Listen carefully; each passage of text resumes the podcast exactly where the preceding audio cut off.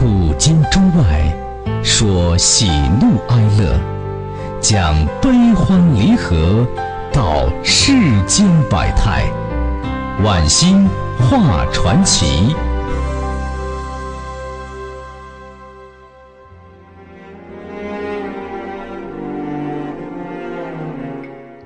第二天醒来啊，我瞪着天花板想了大半天，到底有没有弄明白啊？昨天到底是做梦呢，还是真有个怪老头在我床边？要说是做梦吧，那实在太清晰和真实了；要说是真的，那怪老头会是谁呢？我猛地想起啊，破庙里啊那个棺材，莫非是因为我捣坏了他的棺材？那老头鬼魂跑来和我算账了，这一想啊，我还真的有些害怕了。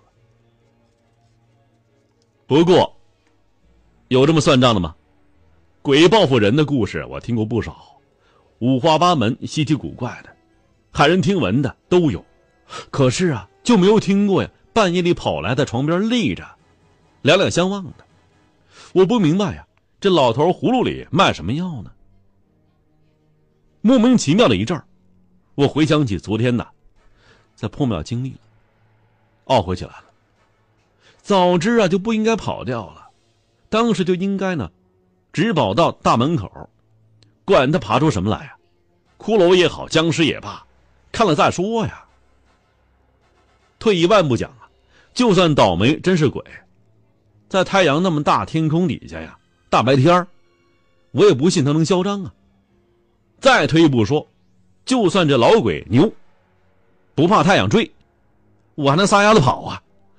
说起跑啊，我非常有自信，在校运会上，我拿过六十米和一百米的双料冠军呢，人送外号“飞毛腿”。有一次我放学回家，经过一栋居民楼啊，不知为什么，被一条看门狗看不顺眼了，绕着房子追我好几圈啊，硬是没追上我。不过话说回来，鬼这东西还真不好说。我以前也没有和这东西拼过速度，谁能跑过谁，真不敢下定论呐。哎，不过有阿水在，我完全不用担心这个问题了。为啥呀？我就算跑不过鬼，阿水我总能跑过吧。想到能跑过阿水，我就放心了。我决定啊，再去破庙看一次，就是今天。无论如何。我也要去一次，当然呢，一定要拽上阿水了。草草吃过早饭，我抛下碗筷，一路小跑的朝阿水家跑去。沿着田埂啊跑了一段，爬上一道小坡，我远远的看见阿水站在院子中央啊，拿着我的气枪啊，站在一块大石头上，居高临下，以院子里。除他以外的一切活物为射击目标，正苦练枪法。这阿水枪法不赖呀，院子里一阵是鸡飞狗跳。阿水，阿水！我扯着嗓门啊喊了起来。阿水听见我叫他，停止射击，转身看见我，十分高兴，三步两弹的跑到我面前，兴高采烈的向我炫耀起来了。我摇头晃脑的。表示由衷佩服，阿水得意的不得了啊！我伺机说呀：“哎，阿水，再陪我一趟去那个破庙，怎么样？”啊！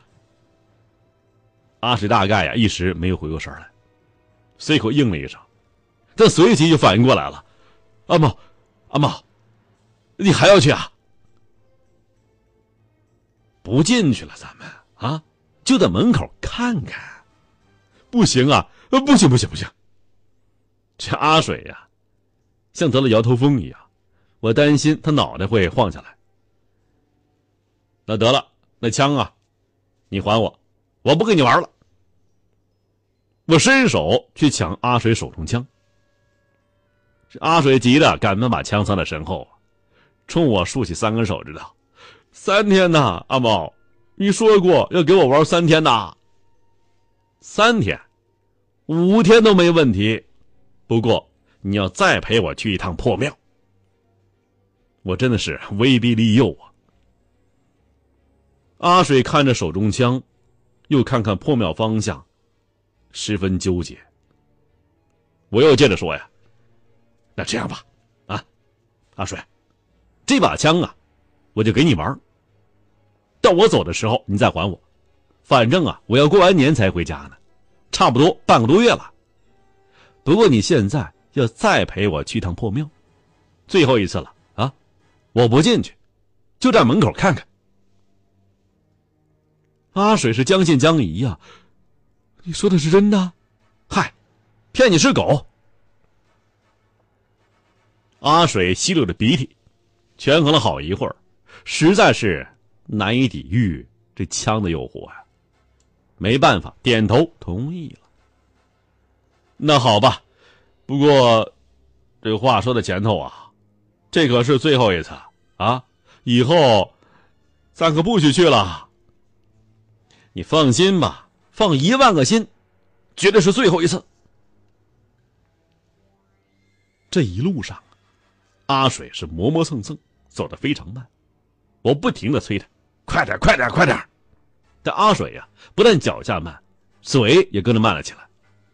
他慢慢腾腾的说：“呀，阿茂，你急啥呀？反正那个庙就在那里，还怕它没了吗？”结果。还真没了。阿水这破嘴呀！就在距离破庙一个操场远的地方，我们看见的破庙，好像是微微的抖动两下。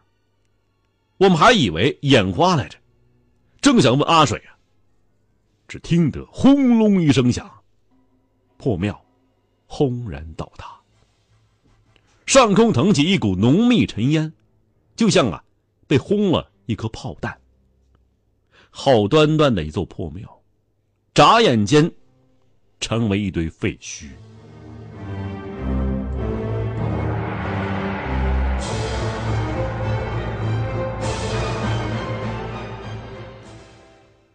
我看着一堆破泥烂瓦，瞠目结舌。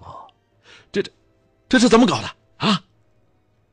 这阿水呀，他干脆吃惊的连话也说不出来了。掉着下巴，张着嘴巴，眼睛啊比平时足足大两倍，表情呢似笑非笑，似哭非哭，既僵硬又丰富，抽象的叫人呢难以理解。愣了好半天，我才想到该过去看一看了。绕着破庙残骸走了一圈之后，我发现呢，这破庙啊，塌的彻底之极了。那口棺材深埋其中，想必已经啊被砸得四分五裂了。那棺材里东西怎么办呢？是不是也被砸死了？嗨，这棺材里还有什么活人呢？我看着废墟发呆呀。